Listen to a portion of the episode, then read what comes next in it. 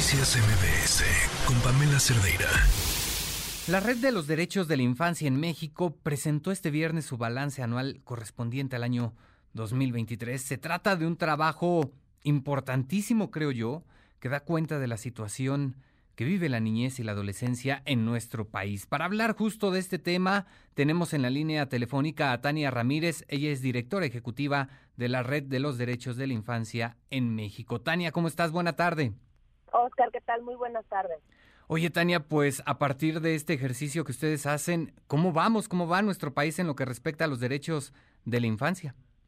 Pues mira, el balance hace un recuento de cómo sucedió el año 2023 en materia de derechos de niñez y adolescencia, un poco también con miras a dar pautas sobre cómo tendría que gobernarse y ejecutarse la gran política de infancia en 2024, que es el último año de esta gestión, eh, pero también incluso para temas de relevos y candidaturas de las personas que quieren ser elegidas como presidentas. Entonces, colocamos nuestra preocupación en algunos de los elementos que tienen que ver con violencia, con los efectos de la violencia armada, con los efectos de la militarización, eh, reconociendo algunos avances, por ejemplo, algunas disminuciones en el caso de los homicidios, por darte un ejemplo, pero de todas formas muy preocupadas todavía por el hecho de que, por ejemplo, 2.900 personas, niñas, niños, adolescentes, es decir, personas entre 6 y 17 años, fueron asesinadas durante 2023 bien por el decremento, pero no podemos admitir ser un país en el que más de 2.000 niños y niñas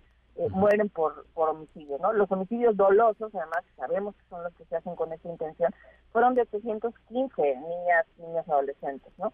En la crisis de desapariciones, eh, que a veces nos olvidamos de que niños y adolescencia también forman parte de esta crisis, pues todavía más de 17.000 niñas, niños y adolescentes continúan desaparecidos y desaparecidas, el feminicidio, que también hemos aprendido que es un, un gran dolor, un lastre nacional. A veces olvidamos que también el feminicidio se está cometiendo en contra de niñas y adolescentes, ¿no? eh, hubo un decremento, por ejemplo, eh, de 93 casos que hubo en el 2022, en el 2023 tuvimos 68.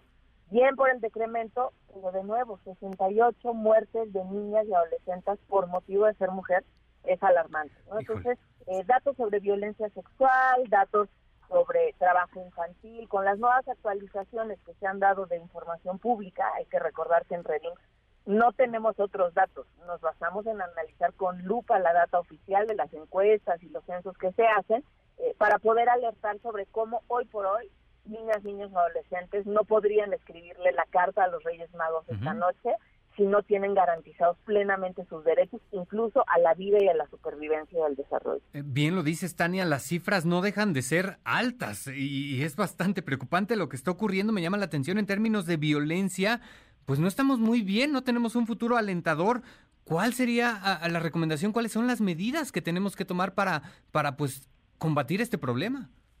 Me parece que en un primer nivel lo que tiene que ver con la violencia armada, eh, se tiene que entender que la estrategia de seguridad pública que ha llevado a México a una sobremilitarización y a una presencia de las Fuerzas Armadas no nos está llevando por un buen camino y ahí están los datos para saberlo. ¿no? La presencia de armas de fuego tiene que reducirse y eh, anularse para el uso entre eh, la población civil. Hay un tema de corrupción y de colusión ahí entre autoridades y grupos delictivos, por supuesto. ¿no?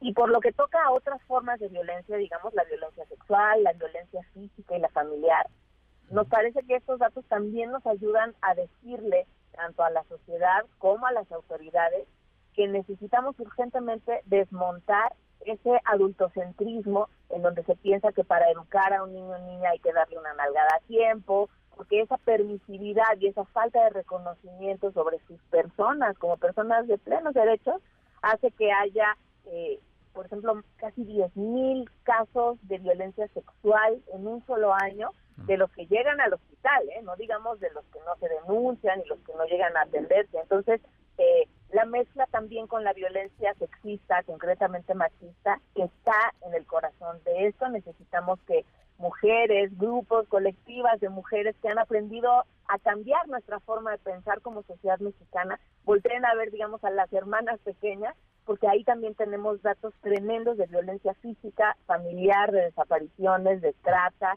eh, y de muchas otras afectaciones. Oye, eh, eh, la infancia en nuestro país, corrígeme si estoy mal, representa prácticamente un tercio de la población mexicana y al final de cuentas pareciera que, que de pronto hablamos de un sector pues un poco desprotegido por todos lados, ¿no? Es tal cual como lo dices, parece que fuera un, un, pequeño grupo de población y no nos hemos hecho cargo de que son la tercera parte de la humanidad en este país, ¿no?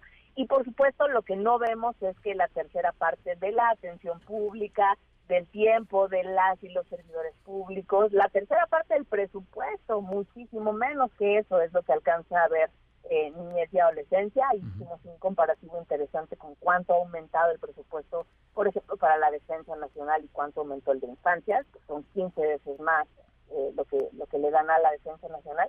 Entonces sí, tenemos invisibilizado a este grupo de población y por eso fue que el día de hoy en la mañana fuimos a Palacio Nacional con eh, niñas y niños representantes del grupo de participación a Redim, donde ellas y ellos le hicieron un pliego petitorio al presidente no los pudieron recibir, abrieron la puerta a Palacio, nos recibieron el, los documentos, pero es también bien importante que vayamos aprendiendo a escuchar sus voces eh, y, sus propuestas. No solamente hay quejas, sino súper, súper, súper buenas propuestas cuando nos detenemos a ir a niñas, niños y adolescentes.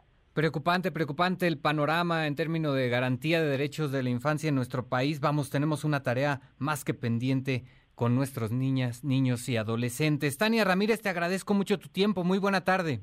A ustedes el espacio también, Oscar. Muy buena tarde y invito a la población a que se acerque a las redes sociales de Redim. En nuestra página ya está subido el informe con todos los detalles eh, e incluso los videos de cómo intentamos entrar a Palacio Nacional y cómo niñas y niños leyeron eh, sus propuestas y peticiones.